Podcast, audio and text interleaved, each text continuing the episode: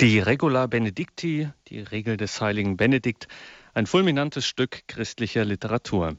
Grüß Gott Ihnen allen und guten Abend zur Credo-Sendung bei Radio Horeb und Radio Maria. Ich bin Gregor Dornis, freue mich, Sie hier aus dem Berliner Horeb-Studio begrüßen zu dürfen. Freue mich, dass Sie mit dabei sind in der Reihe von Pater Dominikus Trojan zur christlichen Literatur und da wieder heute zur Benediktsregel. Wer Radio Horeb kennt, der weiß, es gibt hier nichts, was es nicht gibt. Und so wagen wir heute das kühne Unternehmen, durch jenes Medium, das vom gesprochenen Wort lebt, also dem Radio, eine Stunde über die benediktinische Tugend der Schweigsamkeit nachzudenken. Klar muss man immer dazu sagen, die Benediktsregel betrifft natürlich zuallererst und im eigentlichen Sinn die Mönche, aber mal ehrlich, in diesen logorischen Zeiten, wo 24 Stunden an sieben Tagen die Woche sämtliches Welt-, Hinterhof- und Dschungelgeschehen kommentiert werden muss, da kommt bei uns die Schweigsamkeit zur Sprache. Das Schweigen hat offensichtlich etwas zu sagen. Die Tacitonitate, die Schweigsamkeit, das ist das sechste Kapitel der Benediktsregel, eine Sendung heute mit Pater Dominikus Trojan von den Zisterziensern im österreichischen Stift Heiligen Kreuz. Die Zisterzienser, die ja nach eben jener Benediktsregel leben. Er ist uns, Dominikus Trojan, heute telefonisch zugeschaltet. Grüß Gott und guten Abend, Pater Dominikus. Guten Abend, Herr Dormes. Christliche Literatur in der Credo-Sendung bei Radio Horeb und Radio Maria. Heute wieder über die Benediktsregel. Es geht um das Kapitel 6, die Schweigsamkeit. Eine Sendung mit Pater Dominikus Trojan aus Heiligen Kreuz. Wir freuen uns auf Ihre Gedanken und Auslegungen, Pater Dominikus. Im Namen des Vaters, des Sohnes und des Heiligen Geistes. Amen. Komm, Heiliger Geist, erfülle die Herzen deiner Gläubigen und entzünde in ihnen das Feuer deiner Liebe. Sende aus deinen Geist und alles wird neu geschaffen und du wirst das Angesicht der Erde erneuern. Lasset uns beten, o oh Gott, du hast durch die Erleuchtung des Heiligen Geistes die Herzen deiner Gläubigen belehrt. Gib, dass wir in demselben Geiste das, was recht ist, erfassen und uns seines Trostes allezeit erfreuen. Darum bitten wir durch Christum Jesum, unseren Herrn. Amen. Sanctus Benedictus de Nursia, geboren im Jahre 480, gestorben am 21. März des Jahres 547. Die Regel, geschrieben im Kloster Monte Cassino in Italien zwischen Rom und Neapel um das Jahr 529. Der zehnte Teil, das sechste Kapitel, die Tacitunitate von der Schweigsamkeit. Verehrte Hörerinnen, liebe Hörer, ein Vortrag wie dieser wird wohl kaum beginnen können, ohne dass ein Wort gesagt ist zu dem durchaus paradoxen Verhältnis, in das sich einer begibt, der sich hier anschickt, eine Stunde lang über die Schweigsamkeit zu reden. Aus diesem Grunde muss vor allem und jedem, dass das Weitere ist, eine Feststellung getroffen werden, die nicht nur für alles Folgende bindend ist, sondern zugleich durch alles Weitere nachgewiesen werden soll. Nichts und niemand hat im Schweigen seinen Anfang, denn alles ist durch das Wort geworden und ohne das Wort ward nichts von dem, was geworden ist. So im dritten Vers des ersten Kapitels des Johannesevangeliums. Das Wort ist der Anfang und nicht das Schweigen. Die Schöpfung selbst ist ein Akt der Kommunikation, in dem sich Wort und Antwort gegenüberstehen und entsprechen.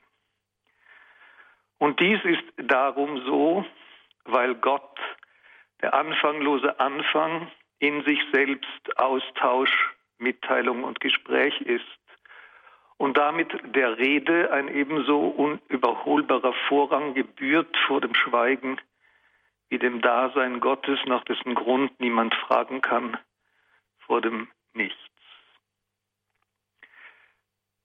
Das Schweigen für uns zu Gold werden konnte, das verdankt sich einzig und allein der Tatsache, dass die Welt aus dem Lot gekommen ist und der Mensch seither seinen Anfang, also die Sprache, gegen deren eigene Absicht kehrt und zum Instrument eines kruden semantischen Un- und Aftersinns macht. Schweigen ist dann ein Medikament gegen die postlapsale Sprachverderbung, die nicht mittelbar, sondern direkt in die Anfangsverweigerung des säkularen Menschen zurückverfolgt werden kann. Doch darüber eben des Weiteren mehr. Es ist nun mehrfach bereits davon die Rede gewesen, dass die Grundbestimmung des Menschen zu Gott nach dem geistlichen Konzept der Regula Benedicti im Kampf um die Tugend der Demut sich ausspricht, welche flankiert wird von der Mühe um den Geist des Gehorsams, Obedientia, und den der Schweigsamkeit, Tacitonitas.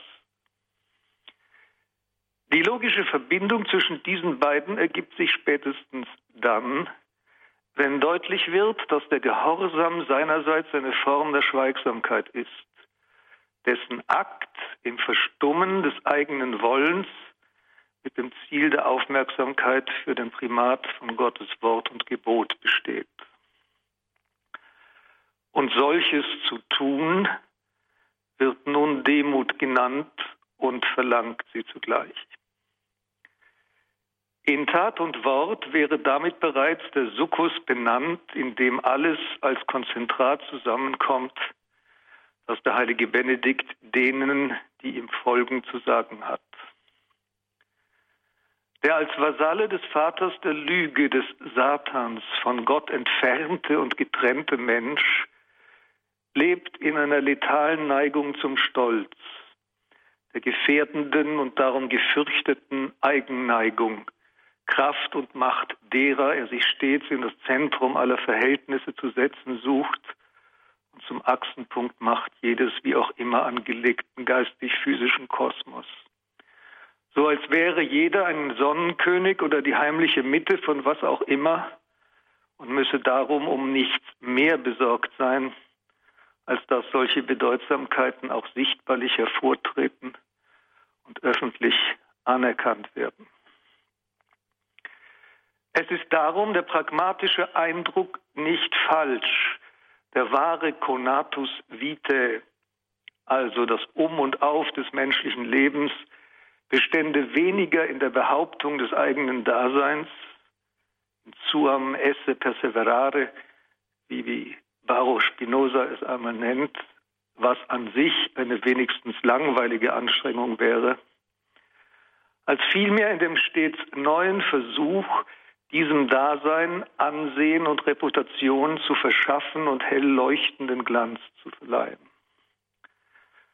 Und es mag dann auch der Eindruck nicht ganz falsch sein, der Mensch würde dieses lebensaufreibende Geschäft nur deshalb so entschlossen betreiben, weil er zutiefst darum besorgt ist, in Wahrheit ganz und gar nichts zu sein und die Zeit seines Lebens in der heimlichen Furcht verbringt, die anderen könnten ihm auf seine Nichtigkeit draufkommen. Wobei es seltenst gelingt, das Naheliegendste zu denken, das in solchen Lagen zu denken wäre, dass nämlich auch das Publikum der eigenen Selbstinszenierung in eben derselben Nichtigkeit einsitzt und ohne Rückkehr zu Gott da niemals herauskommt. Und also wird der andere zum Feind. Wie Jean-Paul Sartre es in seinem Buch Das Sein und das Nichts beschrieben hat, dessen des anderen An- und Augenblick zum mortalen Anschlag, weil niemand je sicher sein kann, dass er in der Nichtigkeit seines Daseins nicht bereits entdeckt und immer schon gekannt ist. Und damit wird dann das Täuschen und Lügen zum Kapitalexerzitium des Lebens und zur perpetualen Last, die der Mensch bis zum Tag seines Todes mit sich herumschleppt, gekettet an ein Leben, das in der finalen Sorge mündet, der eigene Grabstein stelle mit Abstand alles in den Schatten, was sonst noch innerhalb der Friedhofsmauern herumsteht. Und nun Obacht. So falsch ist ein solches Weltverhältnis des Menschen ja gar nicht. Wenn anders wäre es weniger gefährlich. ist nicht Kraft des Todes, auf den ganz und gar alles hinausläuft. Das Leben selbst zur Lüge gemacht worden und das Dasein des Menschen der Bodenlosigkeit überführt, spricht dem Menschen der einzig wissbare Finalpunkt seiner zukünftigen Zeitlichkeit nicht in einem Fort von dessen des Menschen Nichtigkeit, von seinem Du sollst nicht sein, vom ganz und gar Nichts seines Selbst und eben darum von dessen vitalem Ekel. Es ist in der Tat der Herr des Todes, der Satan, jener Herold, der dem Menschen nichts anderes zu sagen hat als dies. Dein Leben ist eine Lüge von allem Anfang an. Und du magst strampeln und treten, schon jetzt aber ist der Sack weit aufgerissen, in dem du dein Ende und deine Wahrheit finden wirst. Nämlich der Sack des Todes, den der weltgeschichtliche Totengräber in Händen hält, der Fürst dieser Welt, der Vater der Lüge, der Satan und Teufel gerufen wird. Dabei ist dies mit aller Sorgfalt zu bedenken. Der dem Johannesevangelium entnommene Begriff Vater der Lüge, mit dem dort unser Herr und Heiland den Satan benennt, weist unverzüglich in eine infernogene Ungeheuerlichkeit ein dass nämlich durch dessen des Satans Walten und Werken die Lüge überhaupt erst aufkommt, indem das Wahrste und Wirklichste, nämlich die göttliche Schöpfung, das Sein und das Leben im Großen und Ganzen ins sinistre Zwielicht der Sterblichkeit getaucht wird. Und so Gott selbst, der alles zum Dasein gerufen hat, als Lügner und Propagandist in Verdacht gerät. Es ist und bleibt stets und immer dies die heimliche Intention des Widersachers, Gott selbst zu kriminalisieren. Wenn er denn schon selbst nicht Gott sein kann, dann muss eben dessen Wirklichkeit von innen her mit Maden versetzt werden und mit Schimmel injiziert, damit er verrottet als das pornografische Spottbild seiner selbst und als stinkende Schnüffeldose für die Ekelsucht des Säkulums. Es kann nun die Lüge bestimmt werden als die Differenz von Wort und Werk, von Sprache und Wirklichkeit. Und wenn einer das so sieht, dann versteht er auch, dass alles aus deren der Lüge Gegenteil geworden ist dem Wort nämlich, dem das Werk auf dem Fuße folgt. Alles ist aus der Wahrheit geworden.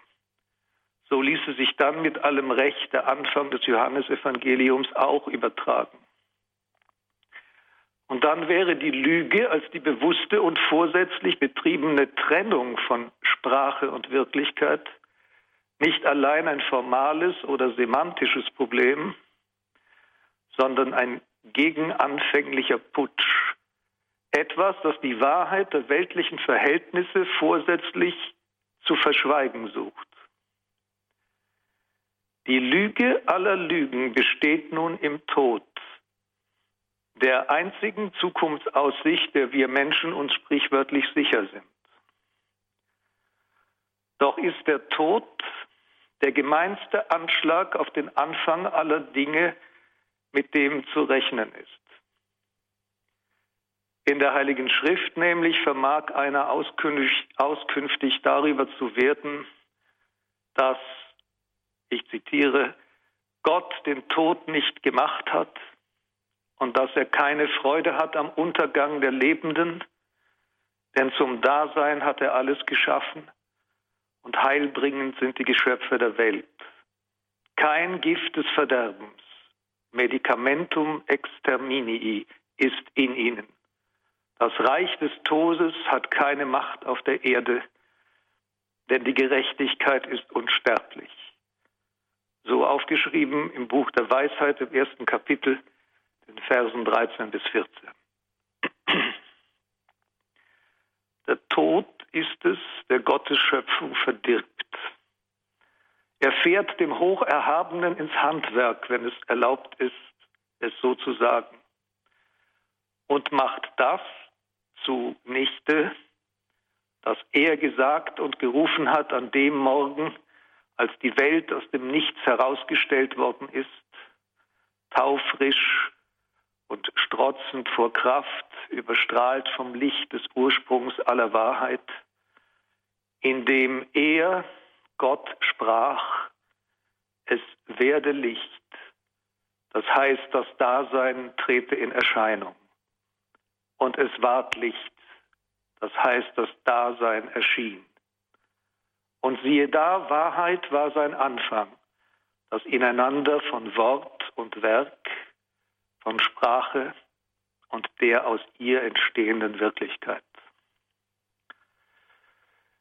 So ist also der Tod die Matrix aller Lügen, denn er ist der gegenanfängliche Anschlag schlechthin, da er die Einheit von Wort und Werk aufhebt und das Versprechen zur Täuschung macht, dass Gott allem das ist mit und im Anfang gegeben hat, da zu sein und anzuwesen. Der Tod spricht das Unwort, das Lästernde, das unvorstellbar Ungeheuerliche aus. Du sollst nicht sein. Und das Versprechen des Lebens ist nichts als ein Versprecher. Gott hat die Dinge gesagt und nur aus diesem Grund sind sie. Der Tod jedoch schweigt sie zurück in das Nichts, denn der Tod hat nichts zu sagen und macht, solange seine Herrschaft und Macht absolut gilt, das Leben zur Lüge. Wer aber das Leben zur Lüge macht, der gibt mehr ab als einen zynischen Kommentar zum Anfang aller Dinge, den wir Schöpfung nennen. Er verdächtigt das Wort, aus dem alles geworden ist, der Propaganda und der billigen Reklame. So als hätte Gott mit ein paar billigen Tricks sich ein Heer williger Konsumenten zu verschaffen versucht, die um ein wenig Zelluloid und Pappmaché willen und bewegt durch ein paar nette Bilder der widernatürlichen Vorstellung zu leben verfallen, um dann einen nie tilgbaren Kredit an Scheinbarkeit zu erbetteln, der am Ende nichts als die Lächerlichkeit eben dieses Menschen offenbart, in der Form des letzten und letalen Offenbarungseides nämlich. Und so muss das Werk der Erlösung ganz im Sinne des im Buch der Weisheit nachgelesenen als ein Werk der Gerechtigkeit aufgefasst werden. Das heißt, als das Werk der Wiederherstellung der anfänglichen Wahrheit.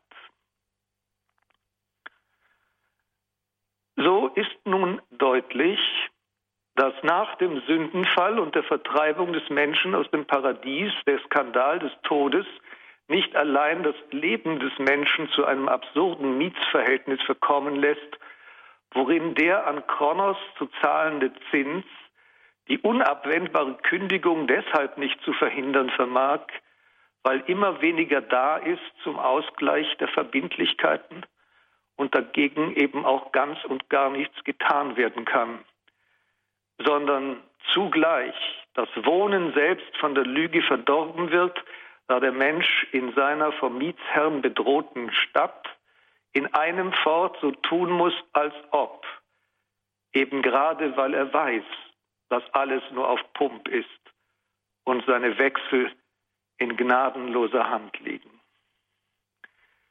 Im Angesicht des Todes wird das Menschenleben zwangsläufig zur Lüge und wird der Mensch lügen.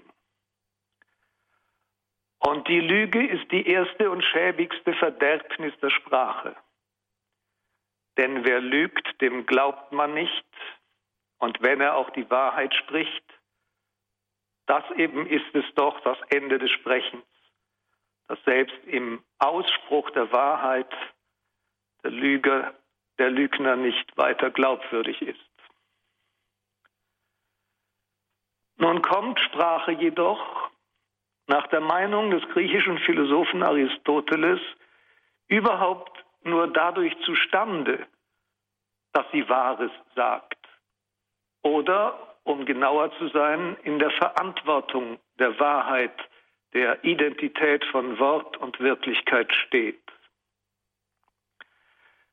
Sätze, die Grundbausteine der Sprache, so schrieb Aristoteles in seinem Traktat Peri-Hermeneias, die auf ihre Wahrhaftigkeit hin nicht befragt werden können, sind nicht Sprache, denn sie dienen deren Zweck und Absicht nicht. Und so wäre denn zu folgern, dass der Tod die Sprache heillos verdirbt. Denn er ist es, der den Menschen zur Lüge und darum zur Korruption der Sprache zwingt. Die Lüge nämlich agiert im Vollzug des Sprechens, von dem alle erwarten, es dabei mit der Wahrheit zu tun zu haben. Die These lautet nun, ein zugleich sprachbegabtes, intelligentes und sterbliches Wesen kann gar nicht anders als die wesentliche Bindung der Sprache an die Wahrheit zur Lüge zu machen. Denn ansonsten müsste die Sprache vom Tod sprechen, der eben das Leben zur Lüge macht. Um also zum Leben zu kommen, wird der Mensch lügen. Sich selbst nämlich wird er belügen und die anderen hinsichtlich seines Todes, das heißt seines Nichtseins.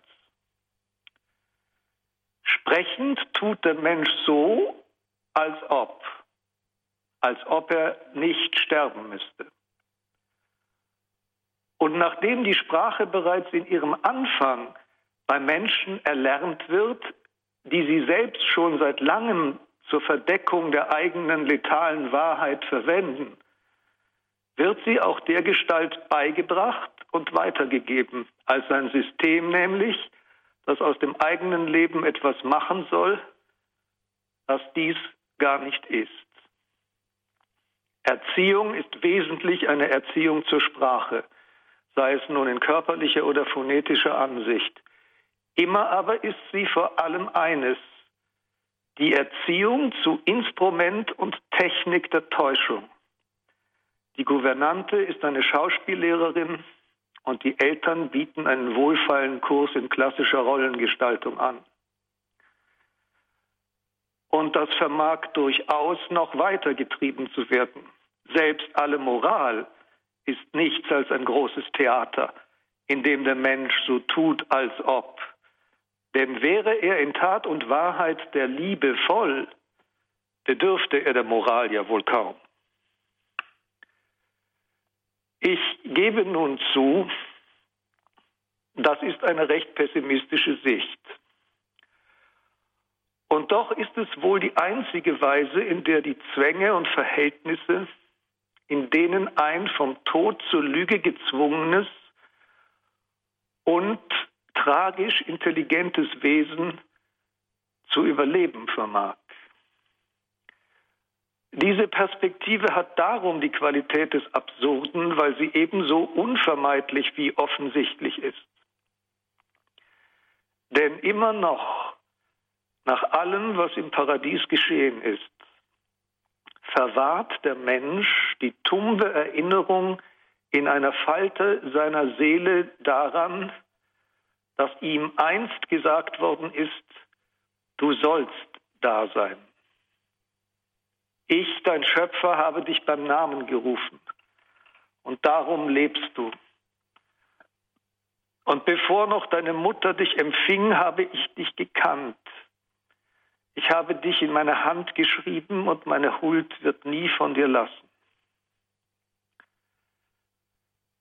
Aber trauen wir uns, dieser Erinnerung zu trauen, wo es doch den Tod gibt und das Grab und die Erben schon heute warten. genau dies ist der archimedische Punkt, der nun extrem paradox die Lebenslüge überhaupt erst hervorbringt, dass der Mensch sich eben doch sicher ist, dass es mit seiner Sterblichkeit im Anfang und damit im Grunde nicht ganz ernst sein kann. Und dass es am Ende vielleicht doch so wäre, dass ihn nicht sein Leben, sondern vielmehr sein eigener Tod belügt.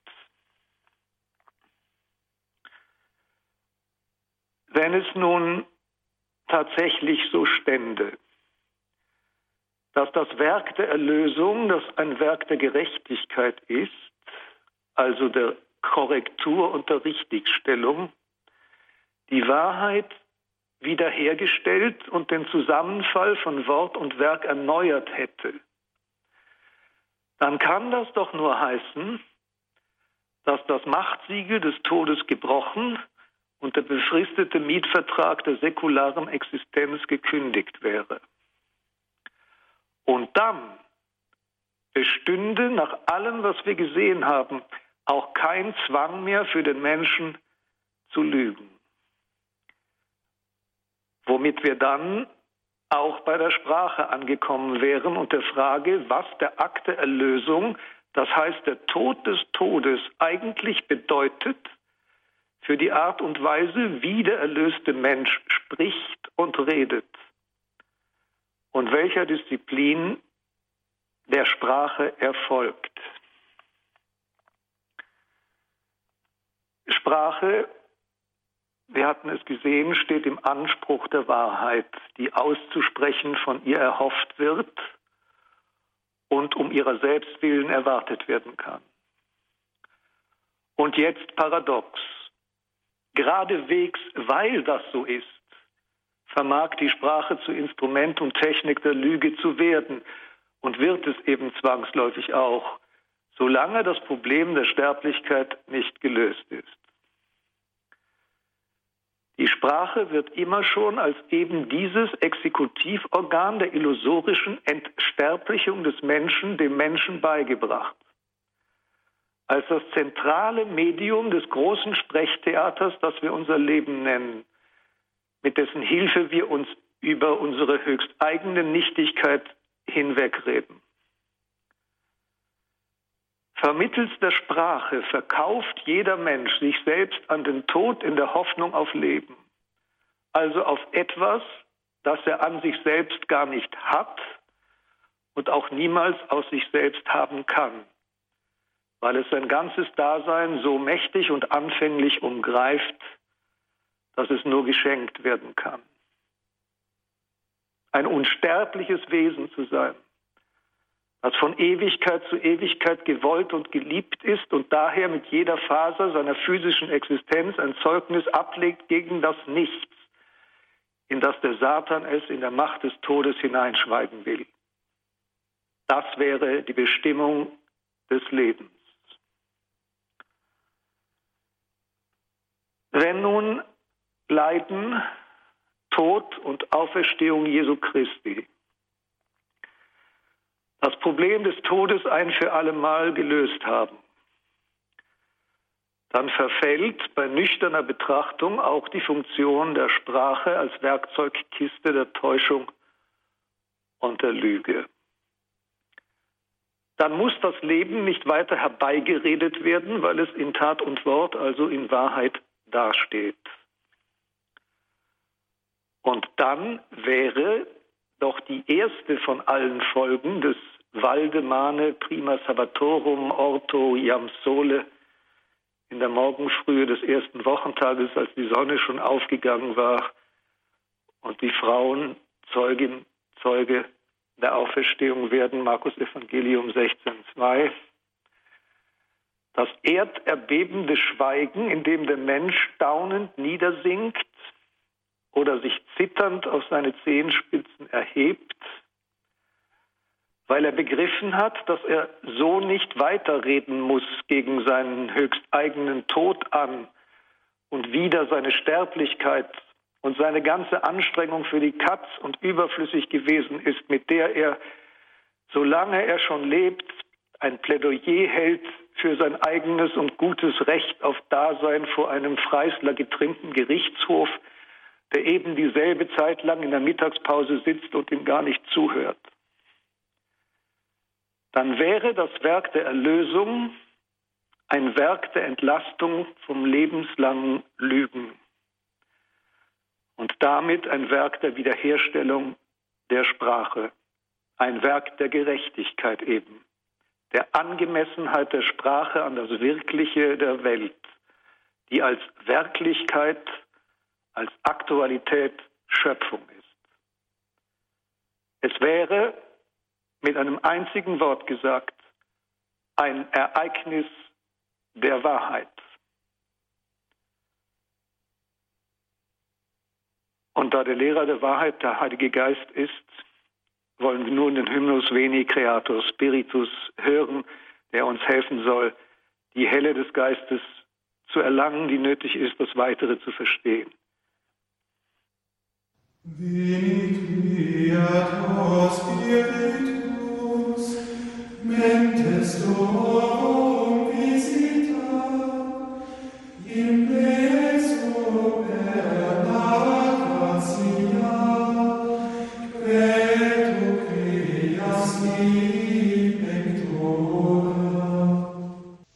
Sie haben eingeschaltet bei Radio Horeb und Radio Maria zur Sendereihe Credo, der Glaube der Kirche. Und hier zur Reihe christlicher Literatur, in der es um die Regel des heiligen Benedikt geht. Und wir hören Pater Dominikus Trojan aus dem österreichischen Zisterzienserstift Heiligen Kreuz. Es war also gesagt worden, dass man das Werk der Erlösung aufschließen kann als ein Werk der Wiederherstellung der Wahrheitsfähigkeit der Sprache und damit als ein Ereignis der Wahrheit selbst. Nun mag einem der Sinn dieses Satzes erst dann recht deutlich werden, wenn ihm eine Kulisse unterstellt wird, deren spekulativer Anspruch ins Äußerste ausgreift.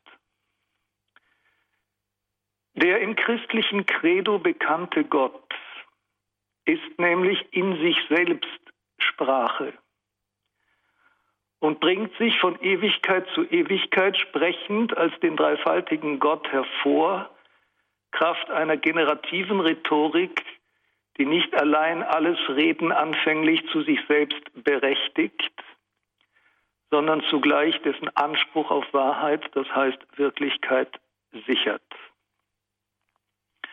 Aus keinem anderen Grund als diesem, dass nämlich der anfanglose Anfang von allem und jedem sich als ein kommunikativer Prozess deklinieren lässt, kann die Sprache niemals verloren gehen als das Lautwerden der Wirklichkeit und das Abbild dessen Wesens.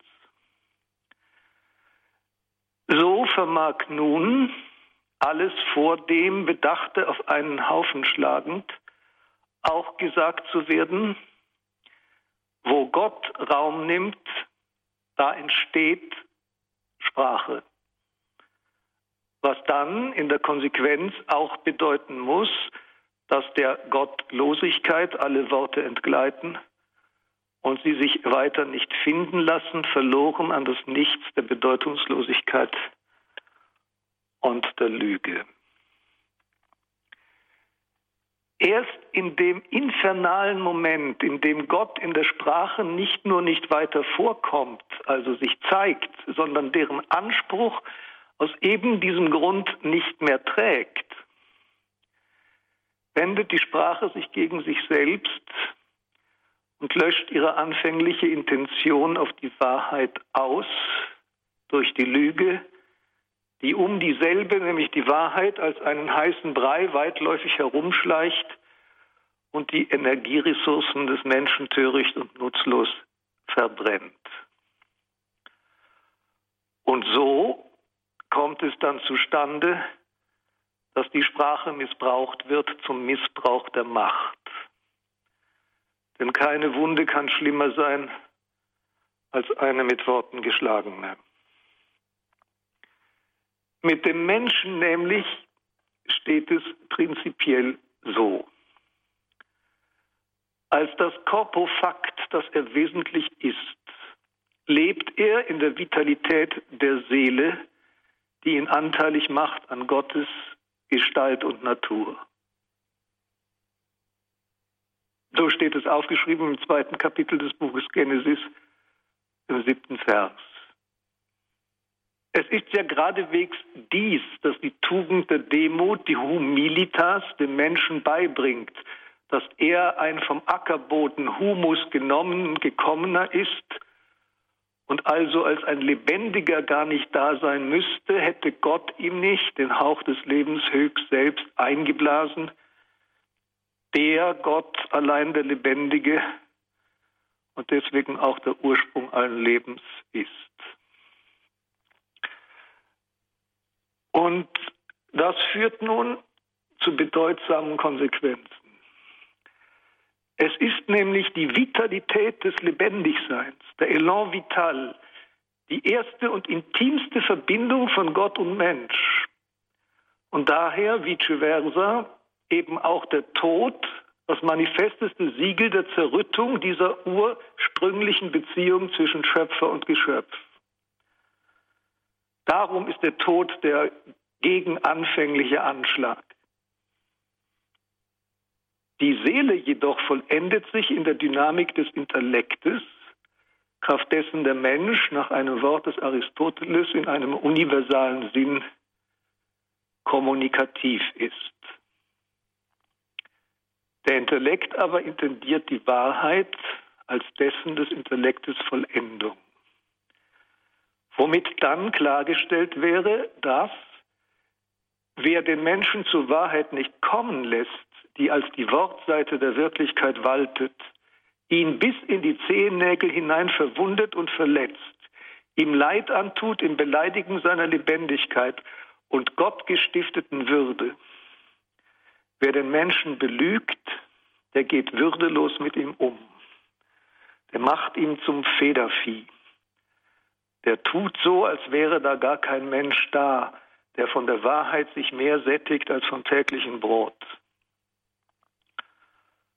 Und damit sollte dann auch gültig verstanden sein, dass Lüge und Tod, Hinderung zur Wahrheit und die Vernichtung des Menschen nichts anderes sind als die zwei Seiten derselben Dartscheibe. Vor diesem Hintergrund wird dann auch ein Satz verständlich, den der Evangelist Johannes im Verlaufe des Prozesses Jesu dokumentiert hat. Ein Satz, der zunächst den Leser befremdet und fehl am Platz zu sein scheint ebenso wie er den Richter, den Prokurator Pontius Pilatus befremdet haben mag. Und doch ist gerade in diesem Satz der Zusammenhang zwischen der Gegenwart des Reiches Gottes und der Wiedererrichtung der Kraft der Sprache deutlich angesagt. Ich zitiere aus dem 18. Kapitel des Johannesevangeliums. Pilatus fragt Jesus, Du bist also doch ein König. Jesus antwortete, ja, ich bin ein König. Ich bin dazu geboren und dazu in die Welt gekommen, dass ich für die Wahrheit Zeugnis gebe. Jeder, der aus der Wahrheit ist, hört auf meine Stimme. Pilatus entgegnet ihm, was ist Wahrheit? Im 18. Kapitel des Johannesevangeliums, die Verse 37 bis 38a. Wahrheit kommt in der Sprache vor und aus ihr tritt sie heraus. Und wenn das alles stimmt, dann wäre die Erlösung tatsächlich aus keinem anderen Grund geschehen, als dass die Wahrheit wieder gesagt werden kann und die Sprache sich in ihr erneuert. Der von der Erlösung berührte Mensch wird also zunächst einmal den Mund oder die Klappe halten. Er wird sich den Spielen, die dem Medium Sprache ihre Regeln schreiben, verweigern. Denn diese sind allesamt von dem Versuch bestimmt, Macht auszuüben oder zu erhalten durch Lüge, Täuschung und Propaganda. Schließlich ist die Welt vollgestellt mit heimlichen und unheimlichen Bonapartisten, kleinen Sonnenkönigen und eingestandenen und uneingestandenen Tyrannen. Sie alle agieren durch den Missbrauch der Sprache, um ihren höchst eigenen Missbrauch der Macht zu exekutieren. Und namentlich wird dies zum unerträglichen Skandal dann, wenn solche Hasardeure der Logizität, denen es auf die eine oder andere Lüge nicht ankommt, das Kleid eines Herrn tragen, der gesagt hat, Zitat, es kommt die Stunde und jetzt ist sie da, in der die wahren Anbeter den Vater anbeten in Geist und in Wahrheit. Denn solche Anbeter will der Vater haben. Gott ist Geist. Und die ihn anbeten, müssen anbeten in Geist und Wahrheit. Das vierte Kapitel des Johannesevangeliums, die Verse 23 bis 24. Solche Fallspiele auf dem Feld der Sprache werden durch nichts gerechtfertigt werden, für wie erhaben sie ihre Ziele auch halten mögen. Denn sie wenden sich nicht allein gegen das Wesen Gottes selbst, das Wahrheit ist, sondern werden für das Wort Christi taub, dessen Vernehmen an die Bedingung gebunden ist, ex aletheas einai, aus der Wahrheit zu sein.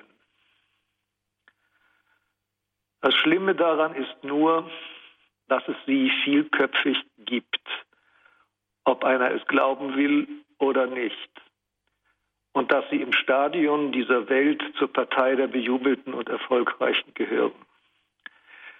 Wer jedoch Christus dient, der dient dem, der gekommen ist, um, die, um der Wahrheit eine Stimme zu geben und die Macht der Verlogenheit zu brechen. Der gekommen ist, den Vater der Lüge zu vernichten. Die Lüge besteht in einem Missbrauch der Sprache im Sinne der Macht. Immer und überall soll beim Lügen einem Menschen sein Nichtsein und seine Nichtigkeit nachgewiesen werden, indem dessen Anspruch auf Wahrheit ignoriert wird. Und das geschieht aus einem einzigen Grund, weil eben der andere der Feind ist. Er ist der latente Bedroher der selbstsüchtigen Landvermessungen, die ein von tödlicher Angst gequälter Geometer in die Welt gezeichnet hat. Hoheitssphären gegen die eigene Sterblichkeit. Das Wissen nämlich um das Private und Privateste Nichtsein, also um den Tod. Der Tod gibt nichts als den Tod weiter. Und das Verderbnis der Sprache, das wir Lüge nennen, offenbart sich am Ende als ein zömiterialer Dialekt, als die Rumpf- und Stumpfsprache von geschwätzigen Leichen, die schon deshalb nichts anderes können, als zu lügen, weil sie der irrigen Meinung sind, zu leben. Wenn also der heilige Benedikt im sechsten Kapitel der heiligen Regel von der Tacitonitatis gravitas spricht, von der Gewichtigkeit des Schweigens, dann ist er sich zunächst des morbiden Umstandes durchaus bewusst, dass die Zunge zur Sünde verführen kann und auch tatsächlich verführt.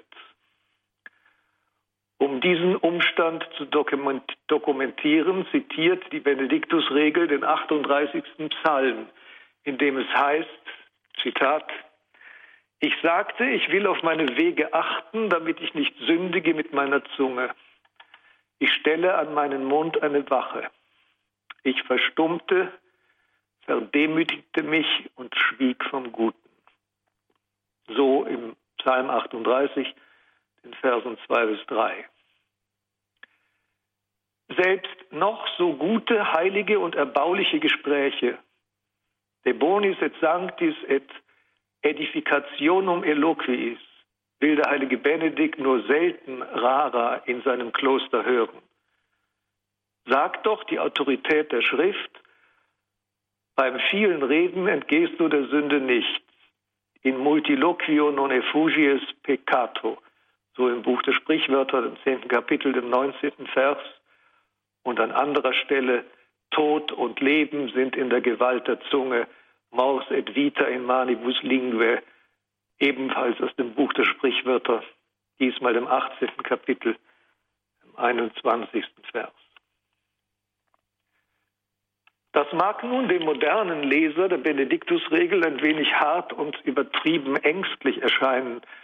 Und doch weiß jeder, der auch nur oberflächliche, aktive oder passive Erfahrung mit der Sache hat, dass selbst das Apostolat, namentlich wenn diejenigen, die es betreiben, selbst noch im geistlichen Sinne grün hinter den Ohren sind und nicht im mindesten das zu leben begonnen haben, was sie anderen predigen wollen, in der Mehrzahl der Anlässe nichts anderes ist als ein guter Grund für mehr oder weniger fragwürdige Absichten. Schließlich gilt ja auch, dass die erfolgreichste Verkündigung der göttlichen Wahrheiten immer noch ein authentisches christliches Leben ist. Es bedarf in der Schule Gottes tatsächlich einer langen Zeit des Zuhörens und damit des Schweigens, um aus dem Stadium des Schülers in das des Lehrers treten zu können.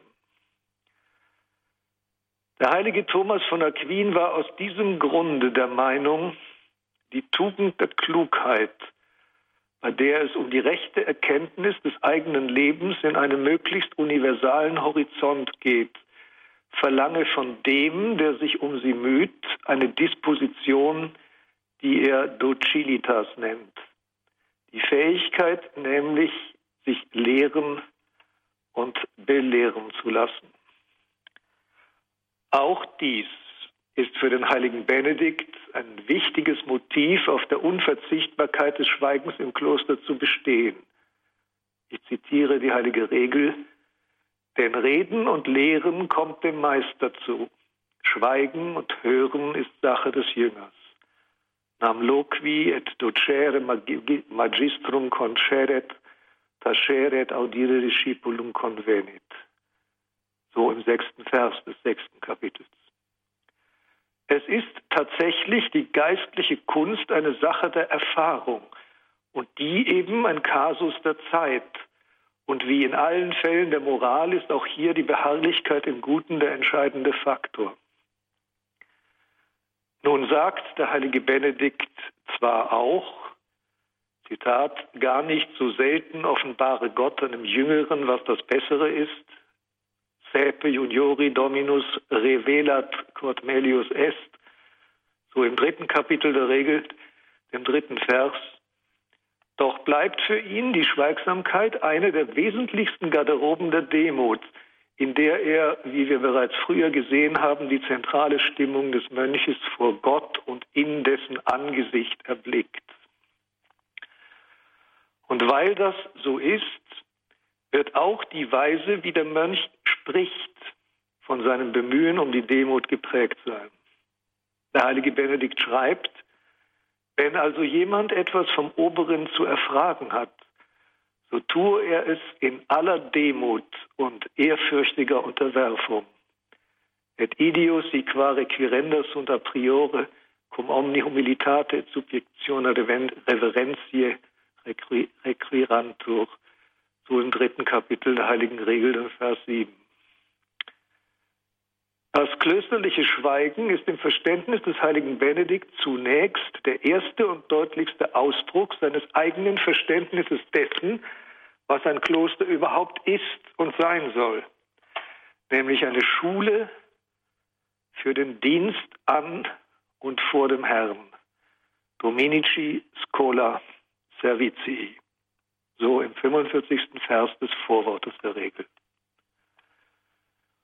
Und so nimmt es dann auch nicht Wunder, wenn das Thema der Schweigsamkeit auch als Teil des Weges zur Demut wiederkehrt, der im siebten Kapitel der Heiligen Regel in zwölf Stufen beschrieben wird. Der heilige Benedikt schreibt dort, auf der neunten Stufe der Demut hält der Mönch seine Zunge vom Reden zurück, bleibt still und redet nicht, bis er gefragt wird. Lehrt doch die Schrift, dass man beim vielen Reden der Sünde nicht entgeht und dass der Schwätzer auf der Erde keine Richtung hat. Auf der zehnten Stufe der Demut ist der Mönch nicht leicht zum Lachen bereit, weil geschrieben steht, nur der Tor bricht in schallendes Gelächter aus.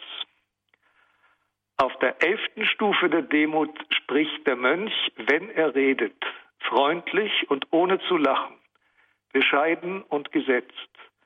Er sagt wenige und überlegte Worte und macht kein Geschrei, wie es in einer Schrift heißt, den Weisen erkennt man an der Kürze seiner Rede. Cum loquitur monacus leniter et sine risu, humiliter cum gravitate vel pauca verba, et razonabilia loquatur. Wir verstehen jetzt, dass es bei dem Lehrstück von der Schweigsamkeit im Grunde um eine Kultur oder Hygiene der Sprache geht, die aus dem Schweigen hervortritt.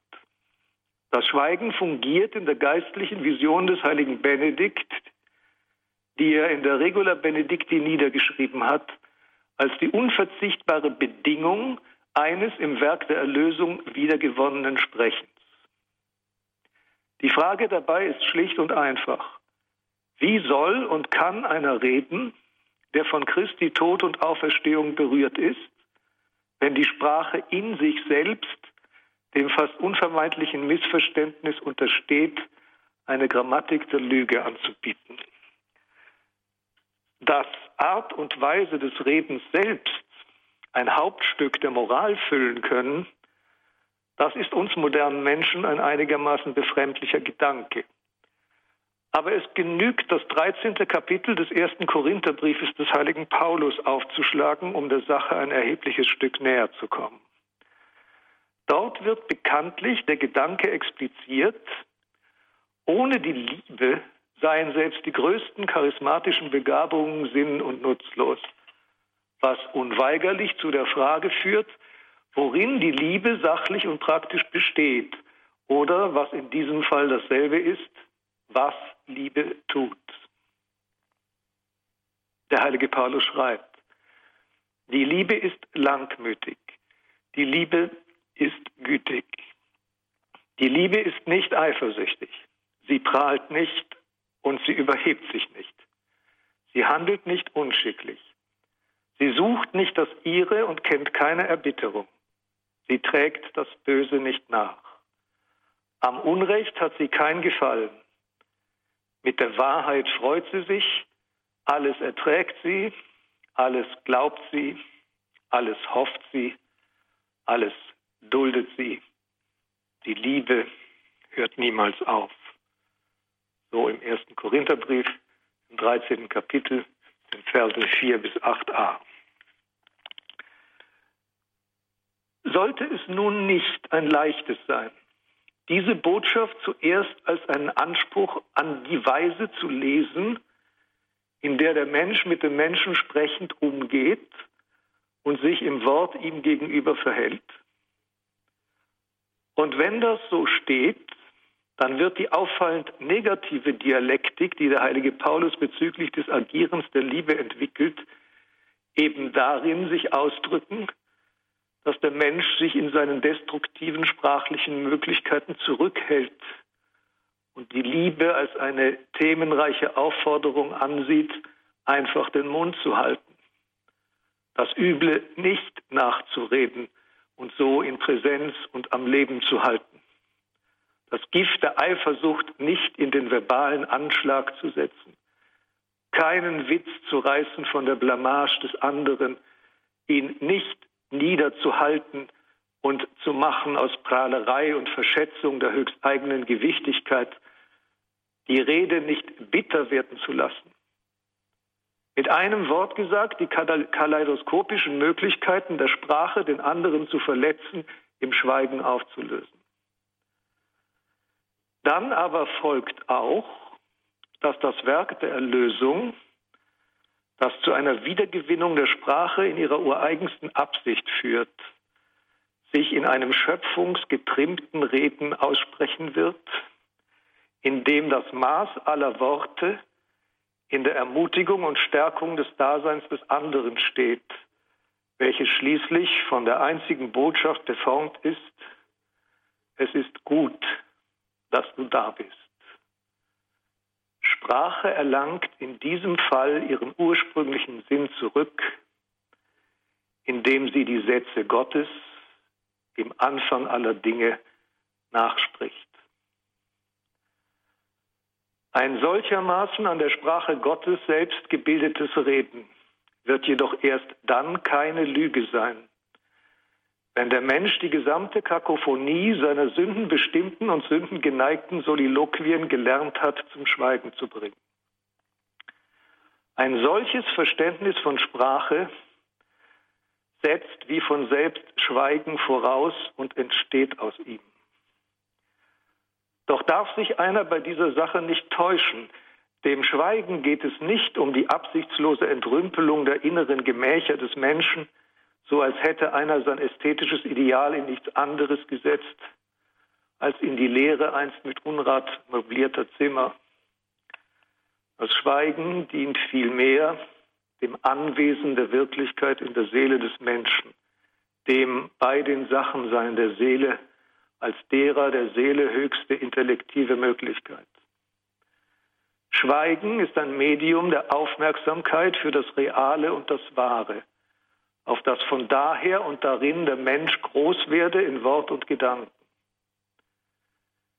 Wenn es also dabei nicht um das Ausschweigen der Sirenenstimmen des Todes im Inneren des Menschen geht, was an sich schon ein nicht unbedeutendes Thema ist, so zielt die Schweigsamkeit doch wesentlich auf die Sammlung, das Versammeln, Torlegen, der Wahrheit und Wirklichkeit in der Seele, damit diese die Seele fest wird und zu einem Fest der Wirklichkeit, die eben Werk ist und Wahrheit und darum Schöpfung genannt wird. Damit dies jedoch gelingt, wird der Mensch gelernt haben müssen zu lauschen und nicht zu lernen. Ein Pensum, das er wohl nur dann zu leisten vermag, wenn er sicher und fest steht im Anfang aller Dinge und aller Wahrheit. Was heißt, sich dem göttlichen Ursprung allen Redens anvertraut und dessen Botschaft geglaubt hat. Und damit schließt sich der Kreis. Wahrheit waltet darum als das Gegenteil der, Lüge, weil sie die Differenz von Wort und Werk überbietet und zum Einsturz bringt. Und Wahrheit ist die einzige Intention, die der Sprache Sinn gibt. Die Lüge nicht zu sagen und die Wahrheit Gottes nachzusprechen das wäre dann das, was die Taciturnitas, die Schweigsamkeit eigentlich meint. Ich danke Ihnen fürs Zuhören.